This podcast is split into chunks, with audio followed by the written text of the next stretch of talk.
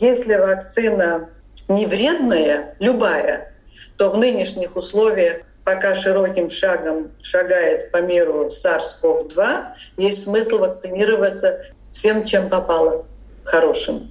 Только хорошим. Вот как эта дурная игра «Квест», которую я совершенно не люблю, там за каждым поворотом какая-то гадкая неожиданность. Вот у нас вот, вот прям как гаденыш какой-то этот вирус себя ведет. Непонятном, важном. Простыми словами. На Латвийском радио 4. Здравствуйте, с вами Марина Талапина. Сегодня многие ученые в разных странах мира работают над изучением вируса SARS-CoV-2, который приводит к заболеванию COVID-19. В Латвии также ведутся большие полномасштабные исследования. И я рада представить с нами на связи главный инфектолог Рижской Восточной клинической больницы, руководитель кафедры эпидемиологии Университета Паула Страдания, профессор Людмила Виксна. Здравствуйте. Здравствуйте. Людмила Михайловна также один из руководителей этого объемного исследования, которое проходит в рамках государственной исследовательской программы у нас в Латвии «Уменьшение последствий COVID-19». И в ходе научной работы и анализа большого объема материалов уже разработаны и продолжают разрабатываться рекомендации для врачей, которые можно использовать э, в практике. И мы как раз будем говорить о том, что удалось узнать ученым на сегодняшний день. Как много людей приняли участие участие в исследованиях со стороны научного сообщества и со стороны пациентов? Со стороны научного сообщества несколько сотен участников было исследователей, и несколько тысяч больных и не больных, но людей участвовало в этом исследовании. Что касается конкретно того исследования, которым я непосредственно руководила и касалось пациентов, диагностики, лечения и состояния этих людей, то у нас было более 60 исследователей и более тысячи участников пациентов. И я хочу отметить, что пациенты — это те люди, которые соглашались на то, чтобы их данные были использованы, которые активно участвовали в нашем исследовании. Я всегда благодарю этих людей за то, что они фактически внесли не меньший вклад в исследование, чем мы, те, кто занимались научной частью. Какие специалисты еще из каких групп э, подразделений принимали участие в исследованиях? Ну, кроме вирусологов и инфектологов, принимали участие иммунологи, педиатры, рентгенологи или радиологи, как правильнее этих коллег называть, аналитики, статистики, биохимики и еще много специальностей абсолютно необходимые в этом исследовании. Например, коллеги, специалисты лабораторного дела которые могли оценить, как, какой анализ лабораторный вообще имеет вес в нашем обследовании или исследовании. Можно сказать, что это первое такое масштабное исследование, которое было организовано и проведено в достаточно короткие сроки, и было установлено очень эффективное сотрудничество между всеми научными группами, которые участвовали в исследовании, правильно? Абсолютно правильно, но в моей практике такое концентрированное исследование вообще впервые в жизни. И поначалу даже иногда такой пессимизм возникал, я думала, что мы не успеем. Но все, что было не связано только со временем, а с другими исследовательскими э, отраслями, это все мы действительно сумели, я считаю, очень быстро и качественно сделать. Но то, что касается временных аспектов, что можно только во времени наблюдать, это, конечно, мы пока не имеем.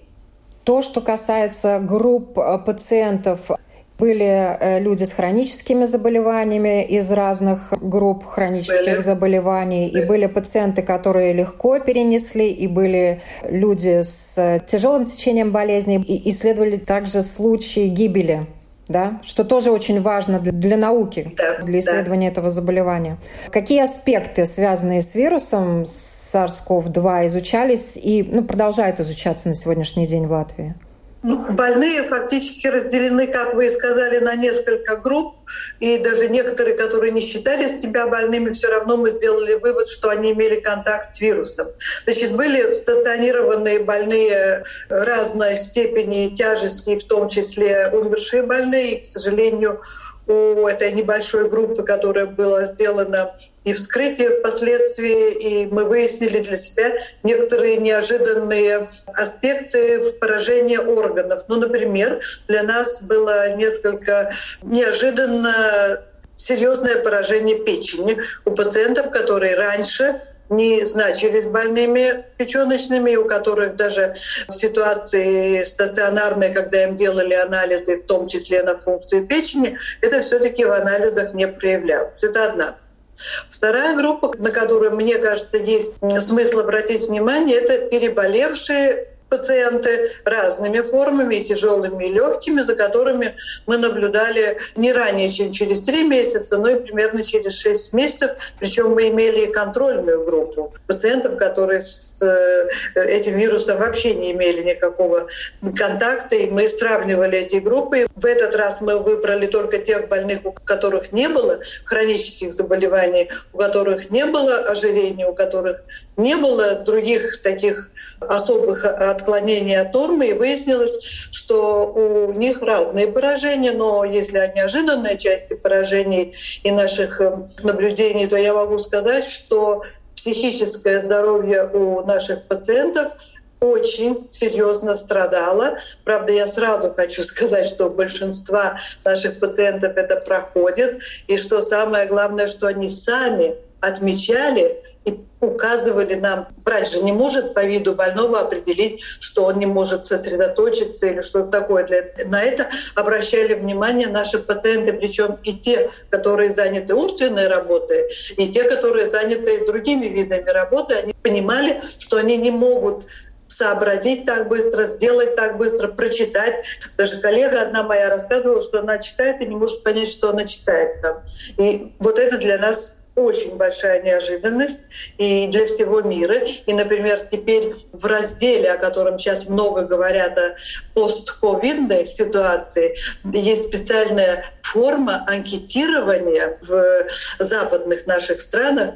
Анкетируется больной, ну, жалобы, его самочувствие, и его близкие или коллеги тоже делается опрос об этом пациенте, и они пишут как он себя ведет, что он может сделать или не может сделать.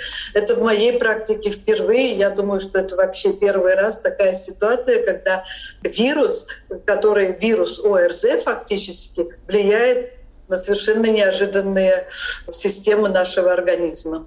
Вот если сейчас идти э, по порядку именно по клинике, да, вот какие данные о диагностике и проявлениях этого вируса удалось э, выявить в ходе исследований? Я могу сказать так, что все, что связано с кислородным голоданием, это поражено. Самые чувствительные места к кислородному голоданию — это мозг и печень. Конечно, и другие все органы тоже.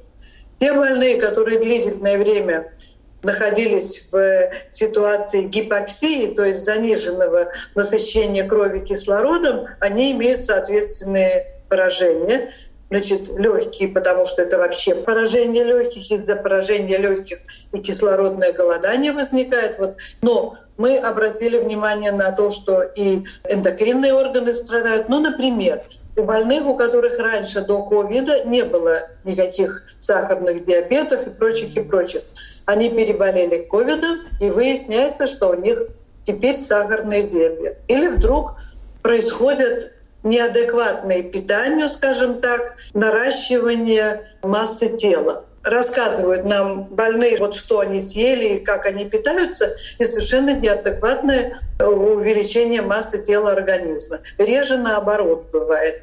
Ну, эндокринные и другие органы тоже страдают, но это может быть менее броско, скажем так. То есть на самом деле вирус такой, он абсолютно непредсказуемый, как вот мы с вами летом тогда и говорили, да, и абсолютно да. нечто новое да. в плане представления о вирусах, о поведении вирусов, о том, как он абсолютно. влияет на организм. Это абсолютно, я как раз вашим коллегам, журналистам на днях говорила, что это вот как эта дурная игра квест, которую я совершенно не люблю. Там за каждым поворотом какая-то гадкая неожиданность. Вот у нас вот, вот прям как гаденыш какой-то этот вирус себя ведет. То, что касается течения болезни, у кого-то она протекает легче, у кого-то тяжелее, последствия для организма, они также непредсказуемо проявляются? Вы знаете, нет такой четкой системы. Например, если был в реанимации на ИВЛ, то обязательно будет поражение чего-то там конкретного. Так нельзя сказать. Конечно, у многих поражение легких сохраняется какое-то время, но у нас есть тяжелейшие больные и, к сожалению, умершие, у которых вообще поражения легких не было. Так что вот вопросы, все, все время вопросы. Ох ты. Удалось успеть что-то э, узнать об особенностях штаммов вируса, которые циркулировали на территории Латвии? Это вообще, конечно, к вирусологам вопрос, ну, но Безусловно, я почитала тоже, что еще остальные пишут. Вот вчера вечером непосредственно. И все-таки в большинстве случаев специалисты склонны к тому, что вот эти изменения вируса, они не такие значительные, чтобы говорить об изменение курса заболевания или курса вот э, поражений, которые возникают из-за этого вируса. Конечно, есть небольшие отклонения, но вирус же ищет, где ему жить, ему же надо как-то приспособиться. Вот у нас уже вакцина, там кое-какие лекарства есть, вирус опять чувствует, что мы его загоняем в угол, он начинает понемножку опять меняться. Ему обязательно надо найти место. И, кстати, я неоднократно говорила, что вирус не заинтересован в том, чтобы нас убить. Ему надо жить в нас. Идеальная ситуация, чтобы он мог жить все время в нас. Ну, типа такая хроническая болезнь, типа ВИЧ или что-нибудь вот такое. Это для вируса идеальная ситуация. Тогда он должен создать идеальное тело. Тогда он должен влиять на нас не разрушающе, а наоборот создавать себе среду, которая будет максимально долго для ну него ну, да. полезна много сейчас говорят об этом спайк-белке, так оказывается, некоторые, ну, то, что называют мутациями изменения, этот спайк-белок становится таким тоньше, более изящным. И когда он становится изящным, он может лучше проколоть эту оболочку клетки. Но там свои взаимоотношения, они даже такие красивыми могут быть. Да, Ученые эстеты, это все понятно. Вот удалось выявить факторы, которые могут влиять на тяжесть э, протекания заболевания, или все-таки, вот, к сожалению, вирус совершенно непредсказуем. Может человек абсолютно здоровый и заболеть, и тяжело заболеть, да? Ну да, но все-таки очень прослеживается сейчас э, корреляция, положительная корреляция в том смысле, что чем больше масса тела, ну особенно когда это патологические уже цифры появляются, или чем тяжелее сахарный диабет, причем любой, первой группы или второй группы, это больные и почечные, и хроническая почечная болезнь. Есть еще другие, но вот это три таких больших системных заболеваний, которые ну, чреваты худшими последствиями. И мы уже, врачи, когда мы видим такого больного поступающего, мы уже напрягаемся от того, что мы в ожидании всяких неприятностей. Удалось проследить какую-то тоже последовательность? Кто больше всего страдал из пациентов? Именно э, у кого доходила ситуация до пневмонии? Вообще с дыхательными делами очень плохо у людей, у которых огромная масса тела, потому что у них грудная клетка которая вписывается в эти дыхательные процедуры чисто физически. Она должна функционировать, расширить. Вот она у них как бы, знаете, как зацементированная. И поэтому возникают трудности. Так что полным или совсем полным людям для них это самое трудное испытание, конечно. Мы говорили уже о том, что страдает дыхательная система, страдают печень, да? Да. Э, и многие пациенты жалуются на ломку в суставах, э, да, мышцы, мышечная система тоже страдает. Ну вот это в основном э, все-таки во время острого заболевания.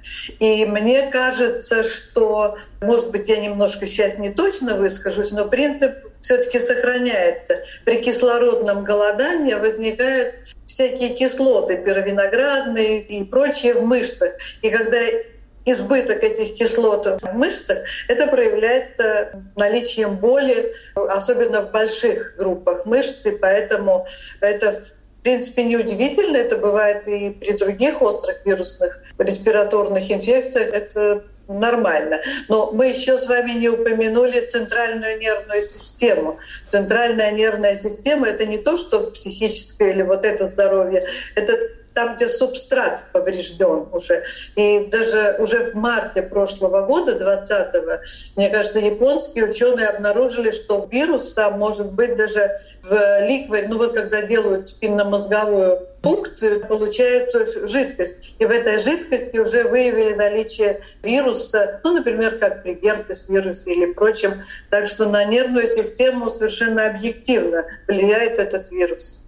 Неврологическое отделение очень связано с лечением ковид-больных постоянно. Я уж не говорю о последствиях, где бывают тромбоэмболические проблемы. Мы сейчас знаем, что со свертыванием крови связано много проблем. Но это и как у больных не вакцинированных, так, к сожалению, некоторых вакцинированных. Ну, по крайней мере, так пишут. У нас пока это связано только с больными было, с вакцинами не связано.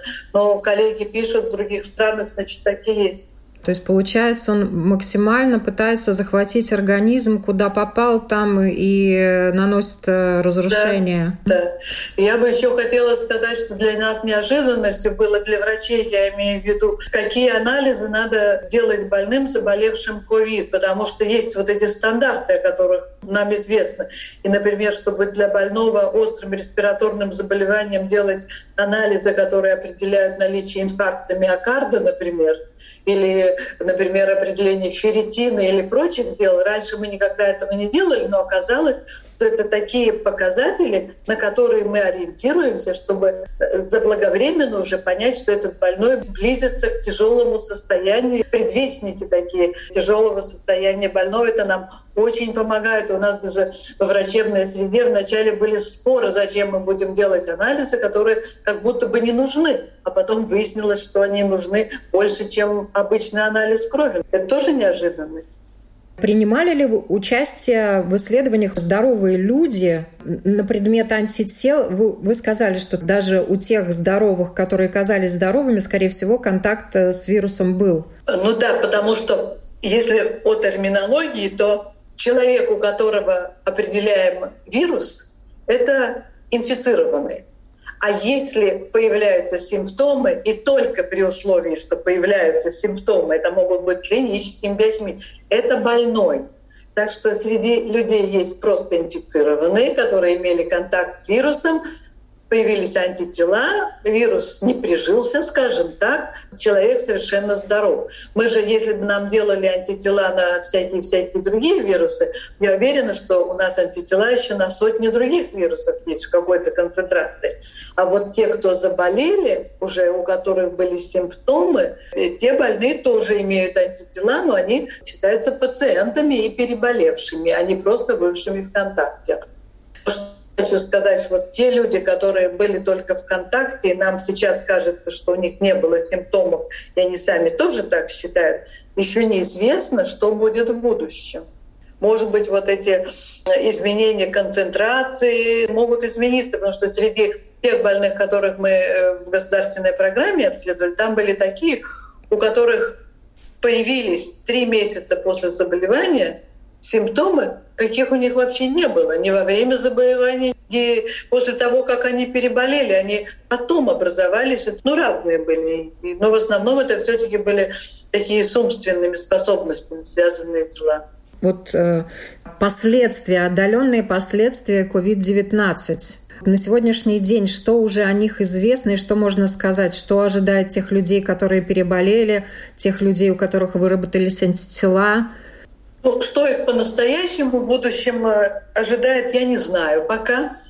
Что касается тех симптомов, о которых я упомянула, которые умственного плана для больного, они как-то редуцируются, они уменьшаются, и люди сами это ощущают. Что касается развития патологии печени, там развивается фиброз. Фиброз — это когда вместо нормальных клеток появляется соединительная ткань, а апоптоз у переболевшего — это клетка, которая умерла преждевременно. Апоптозная клетка, она в принципе не должна никогда возобновиться больше. Так что во что выльется, например, поражение печени, нам пока трудно сказать, потому что от фиброза чуть-чуть можно будет отойти, а то, что уже погибло, от этого уже никогда. Что касается легких, тоже пока неизвестно. У многих наших пациентов изменения, скажем так, в легких сохранялись еще полгода после того, как они переболели, у некоторых нет. Что будет с людьми, которые стали прибавлять в весе, мы пока тоже не знаем. Мне, к сожалению, я бы хотела на этот вопрос ответить, но пока я не могу. Причем еще и антитела уменьшаются, как правило. А антитела в течение какого времени могут уменьшиться? Там тоже по-разному. Но э, я могу сказать так, что у нас есть больные, у которых через три месяца после болезни антител практически нет. Есть такие, у которых очень небольшие. Есть больные, у которых хорошо, и даже очень много антител. Так что пока сказать нельзя. Но что интересно, что кажется по нашим исследованиям, что это не связано с той иммунной системой, ну, которая я, я назову это общий. Ну, так как когда говорят, вам надо укреплять иммунитет, э, это же не говорят, что вам надо укреплять там антитела против гриппа вируса, а вам вообще что-то надо укреплять. Ну, вот так это что-то укреплять, мы думаем, что это не очень связано с, со специфическими антителами или даже совсем, может быть, не связано. Причем в нашем э, исследовании вот в центре биомедицины наши коллеги исследовали антитела. И они пытались найти способ, как можно определить антитела к отдельным фрагментам вируса. И, может быть, вот это использовать потом и для прогноза, и для диагностики, а может быть даже и для лечения, ну, для профилактики уж точно можно будет. Так что это очень такое интересное дело. И еще наши коллеги в этом же центре выявили пять субстанций, которые с очень высокой вероятностью могут пригодиться в качестве будущих лекарств. В Англии уже используют также плазму людей, которые переболели, а другим людям, у которых протекание заболевания идет в сложной форме, в э, тяжелой. То, что вы говорите, правильно, но это немножко другое. Наши химические субстанции обнаружили ну, что будет потом в таблетках, в инъекциях, таким образом, да. Что касается плазмы, то есть такие варианты, есть страны, которые используют плазму переболевших, но вот эти есть еще моноклональная плазма, это которая в лабораторных условиях создается. Эта плазма тоже там используются определенные субстраты, которые, может быть, будут в некоторых местах это используют. Это фактически для того, чтобы пациенты, например, которые инфицировались, вот сегодня инфицировался, а завтра надо делать, я не знаю, пересадку почки или сердца или что-то такое очень серьезное. Вот тогда этим больным эту моноклональную плазму, чтобы уж точно не развивалось заболевание, можно было бы провести процедуру, которая жизненно важная или которую нельзя отложить, потому что другого сердца не будет в ближайшее время. Об этом мир тоже думает. Какие рекомендации можно дать людям, которые не болели или думают, что не болели и хотят сделать вакцинацию? А только одна рекомендация – вакцинироваться, потому что те, которые переболели, тем тоже рекомендуем вакцинироваться не сразу, правда, не раньше, чем через месяц после, но лучше через два или три, или последить за антителами, ну, если есть такая возможность и желание, но вакцинироваться надо. У вакцинированных намного выше антитела, намного. Баталии, которые вокруг вакцин сейчас происходят, очень много людей хотят вакцинироваться, но также они хотят вакцинироваться какой-то определенной вакциной. Сейчас информации об этом много. Ваши мысли по поводу выбора вакцины? Но это вопрос такой с подвохом, конечно. Мне кажется, что все вакцины хорошие, потому что они сделаны на качественных платформах. Они разные, но они сделаны на каком-то базисе, таком известном. Даже те, которые РНК вакцины, они же тоже не на пустом месте, над ними работали очень долгое время и сделали. Мне кажется, что все равно, потому что даже те сигналы, скажем, в литературе и научные, и не очень научные, где называются цифры. Одна вакцина 90% эффективна, вторая 60%. Это потом появляется другая статья, где опять все наоборот, например. Так что Я не знаю, как надо делать. Ну, демократия требует, чтобы был выбор, с одной стороны. А с другой стороны, скажите, пожалуйста, ну по каким признакам люди могут, те, кто не вирусологи, не вакцинологи, судить о том, какие преимущества имеет одна или другая вакцина. В основном это сосед сказал. В основном. Но мне кажется, что если вакцина не вредная, любая, то в нынешних условиях, пока широким шагом шагает по миру SARS-CoV-2, есть смысл вакцинироваться всем, чем попало, хорошим только хорошим. Если нет проверки на, на безопасность, то такую вакцину нельзя применять. Только после проверки на безопасность, ну, конечно, эффективность все тоже, но безопасность очень важное дело. Есть ли э, ответ на сегодняшний день у ученых, почему некоторые люди, даже работающие с больными или живущие с больными, вообще не заболели COVID-19? Э, это вопрос такой э, непростой. Есть, конечно, варианты, но ни один из вариантов ну, не может стопроцентно ответить, сказать вот именно поэтому. Ну, первый вариант. Например, соблюдались все гигиенические правила дома никто не ел из одной тарелки, из одной чашки, не подходил близко, ну и так далее, и так далее.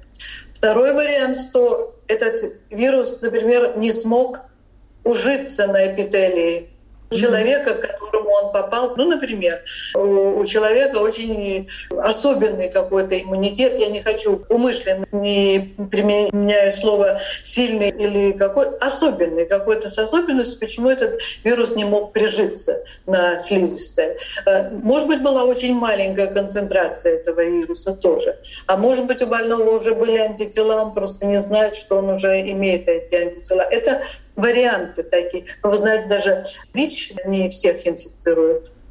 Ну да. Даже если он попал, например, на человека, даже если он на слизистую попал, человек чихнул и вычихал, да, да как вариант. Да, можно, да. ну, например, да, да. можно. Есть, есть варианты. То, что касается именно лечения этого заболевания, как такового лекарства, непосредственно влияющего на вирус, наверное, нет. Это просто вспомогательные методы, которые помогают э, справиться, там, э, вернуть э, к работе легкие и другие системы, которые поражены. Правильно я понимаю?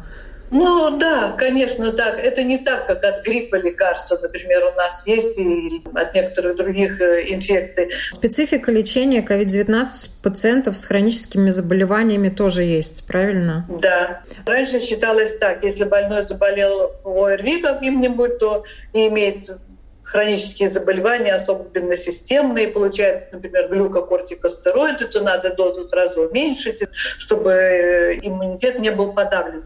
Сейчас как раз наоборот. Ни в коем случае не снижать дозу этого лекарства и в некоторых случаях даже повышать дозу. То же самое с теми людьми, у которых сахарный диабет. Инсулин держать на том же уровне или выше и чаще контролировать сахар, потому что вот эти размахи сахара, снижение увеличения, они бывают неадекватными другому времени заболевания. Так что у хроников очень важно следить за почечными делами, потому что оказалось, что, например, если сравнили очень пожилых людей и смертность, ну сколько же умерло, и таких же пожилых и плюс хроническое поражение почек, то среди вот этих вторых почти все умерли, среди первых далеко не все. Интересно, например, можно было предположить, что те, у кого бронхиальная астма, люди, что они будут намного тяжелее болеть. Но пока таких данных нет. Мы ожидали, но нет. Может быть, потому что многие из них тоже получают глюкокортикостероиды не внутрь, а для дыхания и прочее. Но вот такой корреляции к радости, скажем так, нет. Хоть что-то, хоть какие-то плюсики, угу. да, небольшие, угу. но плюсики. Когда человека можно считать выздоровевшим? Я прочитала этот вопрос, я на него не могу ответить, потому что, ну, формально это так. Когда жалоб нет и все анализы, ну, которые сделаны нормально, нормально. С другой стороны, ведь качество жизни определяет каждый человек только сам. Ну, например, меня спросить или вас спросить, как я живу. Я не знаю, что вы скажете. Вы скажете, что я очень хорошо живу, а я, может быть, думаю, что нет. Или наоборот. Так что, может быть, при совокупности вот этих формальных признаков здоровья и неформальных, можно как-то, если оба совпадают, то, то здоров. Почему важно все-таки наблюдать через несколько недель после выздоровления и проводить ряд диагностических процедур, в том числе диагностику легких и какие лучше использовать диагностические методы. Тоже в рамках э, вашей программы радиологи представили очень интересные исследования, да? Да, они у нас вот просто нас так обрадовали. Мы очень рады тому, что они все сделали. Из этого и следует, что в принципе компьютерный томограф лучше показывает то, что связано с ковидовскими изменениями легких, потому что на рентгене можно много чего не увидеть, а магнитный резонанс — это уже для более сложных и, и, и других исследований. Почему важно э, делать э, диагностику, например, легких именно да, через несколько недель угу. после того, как человек выздоровел? Когда симптомы исчезли? Но это для того, чтобы понять, больной еще болен или здоров, потому что если сохраняются изменения, то на ваш предыдущий вопрос можно ответить, что он еще болен. Это раз. А что касается анализов, то э, я думаю, что сейчас будут э, новые руководства сделаны для того, чтобы следить за больными в плане свертывания крови. Потому что раньше мы следили за чем, как э, реагируют э, ну, показатели воспалительных процессов у больного. Мы смотрим, уменьшается, уменьшается, есть надежда, скоро будет совсем нормально. А вот эти тромботические изменения, они тоже несут в себе какую-то неожиданность. Было все хорошо, и вдруг, ну это вообще острое заболевание. Может быть, обнаружится показатели, которые можно делать какой-то частотой и смотреть, изменяются ли эти показатели свертывания крови и есть ли тенденция к образованию тромбов. Может быть, так будет, не знаю. Коварный вирус, конечно, да. То есть получается, Но что сейчас просто уже... Просто безобразник. Тут должны держать руку на пульсе семейные врачи, но пациентам тоже надо знать, что даже если они думают, что они выздоровели, лучше лишний раз для профилактики контактировать с тем же семейным врачом и идти делать соответствующие анализы. Но если у врачей будут рекомендации, я думаю, там все это будет соблюдаться. Конечно, да, сейчас надо держать руку на пульсе. Но да, сейчас как раз по данным нашего исследования и при сотрудничестве с Министерством здравоохранения мы сейчас работаем над постковидовскими гайдлайнами, чтобы понять, что же нам еще сделать. И мы планируем пилот-проект сделать на определенном количестве больных, и тогда уже определиться, что же есть смысл, что делать раньше и что позже, потому что, в принципе же, это все очень дорого. Например, один больной постковидный, который у нас был в, в нашем исследовании, это более тысячи евро на одного человека. Это без исследователей, без, без, без много чего еще. Это, в принципе, дорого.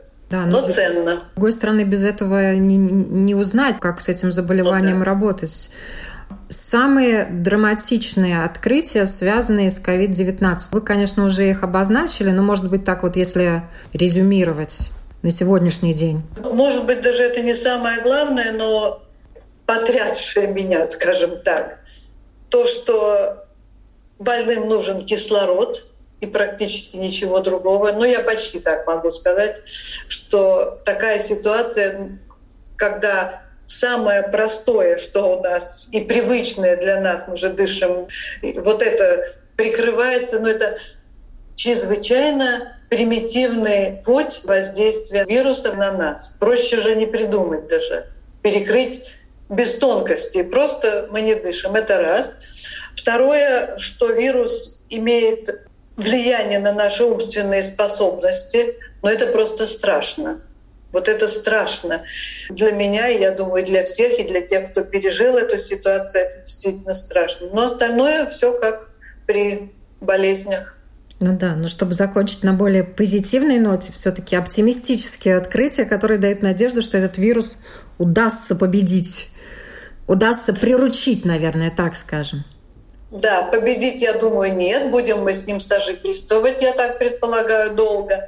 Мне кажется, что вакцины очень хорошее дело, причем особенно тогда, когда эти вакцины уже будут более действенными, скажем так, потому что все-таки пока эти несколько месяцев и уменьшение это еще так тревожно, а если уже будут, ну по-настоящему это это раз, а второе, конечно, лекарства. Если будут лекарства, которые мы называем этиологическими, то есть влияющими на сам возбудитель, ну, например, там не разрешает ему размножаться или просто погибает. Разные есть лекарства для других вирусных. Вот это уже будет прорыв, и тогда мы с ним сможем жить. Но на другие заболевания, например, на ВИЧ-инфекцию ушло лет 30. Грипп, вакцину вообще придумали в 1930 году примерно. Так что вы говорили, что прорыв большой за короткое время. Я абсолютно с вами согласна. Если у ученых будет еще такая возможность, мы, конечно, я думаю, все будем рады что-нибудь еще полезное сделать.